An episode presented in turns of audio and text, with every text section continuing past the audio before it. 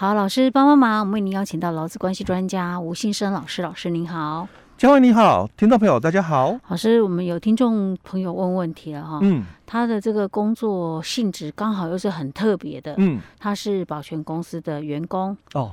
哦，保全人员，对，保全人员，然后那有可能是特殊条件的。哎对，有可能，我讲的是有可能。好好好，是，然后他是外派，嗯，就是外派到其他公司去上班。哦，保全人员大概都是外派。哦，是哦。哎，对，OK，因为保全公司嘛，嗯，他一定就是派驻到各点去，哦，所以他绝对是外派。是，那我们一般认为说保全的那个工作时间都很长，对不对？那不是，我们这一个听众他的工作时间是正常班，嗯，我觉得一般可能上班八点啊，下班五点，嗯，就是公司跟那个厂商也是签约，也是这样子签哈。好，那但是他说他后来他碰到的问题是说，那个厂商要求他要提早半个小时来上班。哦，嘿，厂商要求，对对对，他们公司是八点上班，但是他提他要要求他提早七点半就要到。嗯，然后呢，公司是五点下班，对，他要求他要晚一个小时下班这样子。七点半上班，对，然后六点下班这样子哈，然后。重点是他国定假日要上班，嗯，春节也要上班，嗯，等于是他就是只有周休二日而已，哦，其他时间都在上班，是，可是从来没有拿到加班费，他永远都是那个最低工资，嗯，就是基本基本工资，对，从来没有加班费。他说他因为他已经离职了啦，他问的是说可以可以去讨吗？那是跟谁讨？是跟保全公司讨，还是跟那个厂商讨呢？嗯嗯。好，那这里先厘清一个问题了哦，就是请求时效的部分哦。那因为我们听众朋友说哦，他已经离职了嘛哦，那当然哦，离职之后再主张权益，这是常见的啦哦，因为毕竟我在职期间嘛哦，那我如果。太白目一点的话哦，可能这个工作就没了。是哦，所以我当然我要到加班费，但是却没了工作。对对对，所以这个当然可以理解哦。他离职之后再主张他自身权益的部分哦。好，那当然，老师我先讲一下，他离职已经一段时间了，嗯，他也是听到我们的节目哦，他才想到他是不是可以主张自己的权益。所以在我们这个节目真棒。哎，对哦，还是回到那一句老话，我常讲的哦，嗯，这个。权利是让懂的人去争取，嗯。啊、哦，所以哦，当然你常常听我们的节目嘛，哦，你就会知道说很多哦自身权益的部分哦，所以你你就知道哦，说要来去争取哦。那如果哦你不知道的话哦，那我们也很现实的一个观念哦，法律。哦，不保护让权利受睡着的人，嗯、哦，所以有一个时效性，嗯，哦，有一个时效性哦。嗯、那我们加班费的一个请求权，嗯，五年，五年，对，好、如、哦、如果哦，我们这个听众朋友、嗯、他离职后哦，嗯、没有超过五年的话，嗯、当然他在职期间的权利受损，嗯、他可以提出，是。哦，所以他如果觉得哦，我有加班这个事实，嗯、那公司没有给我加班费，哦，当然这一段哦。他可以来提出，嗯，哦，就离职后五年内提出，哦，是。好，那我们接着哦，我们再来谈哦，因为第一个嘛，他强调了权利的一个行使哦，时效的一个部分哦，是。好，那第二个，他。的这个对象是谁？嗯，哦，因为他觉得说，哦，我被派驻到这个事业单位，嗯、哦，但是你要知道，那你的法定雇主是谁？法律上的雇主是谁？应该还是保全公司，哎，还是保全公司哦。你本来就受雇在保全公司，嗯，可是保全公司它本来的工这个营业的一个内容哦，嗯、就是去跟各个事业嘛，哦，嗯、事业体哦，那去洽谈，就是提供服务，哎，提供服务、嗯、哦，门禁服。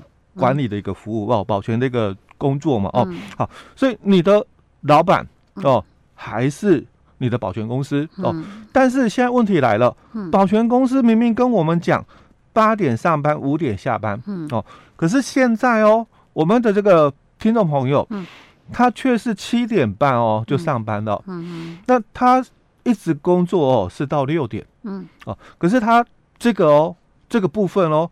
不是保全公司讲的，哦，嗯，哦，而是他在执行职务的那个单位，嗯，哦，就我们讲他的那个保，这个我们讲要派公司也可以了，嗯、哦，就是他去提供保全服务的那个事业单位。是跟他要求的，嗯，哦，我们这个七点半来，嗯，哦，那因为没办法，我我们的员工嘛，嗯、他一定会提早到嘛，因为我们公公司或工厂，我们八点上班嘛，嗯、那员工不可能八点才来啊，嗯、哼哼那你要在前面，你就要来做这个管制嘛，啊、门禁门禁的一个管制嘛，哦，那你不可能说你八点才来，我们员工都进来了嘛，哦，嗯、所以他一定要求他早一点到，嗯，哦，所以他七点半就来了，嗯，哦，好，那他也不可能五点就下班，因为。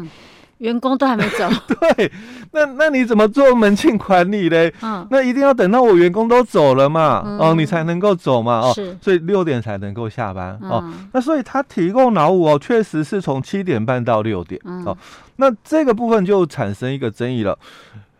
第一个，我的保全公司哦，嗯、跟我的约定八点到五点，嗯，可是我是被这个这个提供服务的这个。单位哦哦，就是我们的这个跟公司啊哦签约这个这个单位哦，业主嗯。哦跟我要求说，我七点半就得到，那我六点才能够离开哦，所以我劳务提供确实是从七点半哦到六点哦，那这个就产生一个问题了，因为劳动契约它是一个双务契约，嗯嗯，所以我跟公司的约定八点到五点，嗯哦，这是我的上班的一个时间。可是我实际提供劳务的时间，却是从七点半到六点。嗯，哦，那这个产生一个争议点哦。所以以前哦，在民法的一个角度出发的时候，他就会提到我刚刚所讲的。嗯，明明我们约定就是八点到五点。哦，那我雇主哦，我保全公司，我要求你。七点半来，六点半再走。那这一段的加班哦，是我要求的哦，所以雇主叫你加班了，那你也确实加了班，那我雇主就必须按照劳基法的二十四条，我来给你加班费，加成给哦这个加班费的部分哦，所以这个是在的一个部分哦，因为雇主要求嘛哦，所以我也确实提供了哦，所以当然雇主有权有有义务要付我加班费，如果没有给。当然，我就有请求权、嗯、哦，这是在民法的一个观念。可是，在我们劳动法，他不会这么认为了。嗯，因为老公他确实做了。嗯，我每天哦，嗯、我都有出勤记录。嗯，那你也看到了，你也知道厂商的要求。嗯哼哦，业主的要求。嗯，但是哦，你却视而不见。嗯，所以我们把这个通常在我们的劳动法的一个角度。嗯，虽然民法哦一百五十三条谈到、哦、这个。你们双方啦，意思表示一致，嗯、契约才成立、嗯、哦。那这个成立哦，有两种的一个意思表示的一个方式哦，不管民事或漠视。民事说好了，我答应你，对不对？嗯、那漠视说，我我虽然没有说、嗯、哦，但是我允许你做了。嗯，所以你每天哦七点半来，嗯，我们的报表哦，或者是这个记录嘛，哦，上下班的这个记录嘛，哦。嗯这个保全公司一定有，嗯。哦，那你每天都看到吗？我的签到簿哦，七点半，那下班六点，嗯，你每天都看到我的这个签到哦，嗯，或者是我的工作日志，就是写七点半上班嘛，嗯，然后六点下班，是，所以我有没有在这一段时间加班？嗯，哦，有啦，嗯，所以再回到我们的劳动事件法来看，嗯，那我们劳动事件法三十八条它都喊到啦，哦，就是这个。工作的出勤记录，嗯，哦，上面所载的时间，哦，那我们就把它推定哦，嗯，两个部分，第一个推定，老板你答应了，嗯，第二个推定，我在这一段时间干嘛？嗯，我在工作，是，所以这个就是。加班了嘛，嗯，这就是工作时间哦，所以劳动事件法三十八条已经这么说了哦。那当然，雇主他要举反证推翻，嗯，说他没有答应我，嗯，可是你没有答应我，这是业主要求的，嗯，那如果我拒绝业主的要求，你这个业务哦，嗯，还能够继续吗？嗯，可能就被撤换了嘛，哦，换别的保全公司嘛，哦，所以我也是应。这个业主的要求哦，他说我们七点半就得来，所以我到了。嗯，那如果你不认同的话，那应该公司你就跟我讲，哎，我们的签约哦，我跟你的劳动契约，我们是讲八点上班，你不用听业主管，嗯哼，你听我管，我才是你的老板。嗯，那那你就。大声讲嘛，嗯、那我就八点来嘛，对不对啊、嗯哦？但是你也不敢这么说，嗯、所以造就了我每天都得七点半上班，嗯、那六点才下班哦。所以按照劳动事件法那个角度来谈，那当然这个就是工作时间，嗯，多出来的部分当然就要给加班费哦。嗯、只是说加班费怎么给，嗯，怎么算是哦？那因为我们保全哦，嗯、我刚刚一开始我就谈有可能哦，它是一个特殊条件，因为八十四条之一哦，他就提到了哦，经中央主管机关核定的下列工作者哦，可以由劳雇双方另行约定工作时间哦。不受劳基法三十条、三十二条的限制，例假不受三十六条的一个限制，这个休假不受三十七条的限制哦，或者是女性的这个夜间工作不受四十九条的限制，所以他在这里哦，他有可能符合这一段，因为。保全业的保全人员哦，嗯、是被我们的劳动部指定的八十四条之一的适用对象哦。嗯、可是哦，在这里哦，他又有一个前提，前提就是说，第一个嘛，我们刚刚讲，你必须是被核定的。嗯。那第二个，你双方哦，另外约定了一个书面的哦，就是刚刚讲的工作时间不受三十条、三十二条的限制，这个例假。休息哦，不受三十六条、三十七条的限制。你们另外写了一个约定书。哦，那这个约定书你还必须送当地的我们宜兰嘛哦，主管机哎，劳工处同意。哦，你要核备劳工处同意了，才有升八十四条之一的效力。嗯。啊，所以如果公司没有做这个动作哦。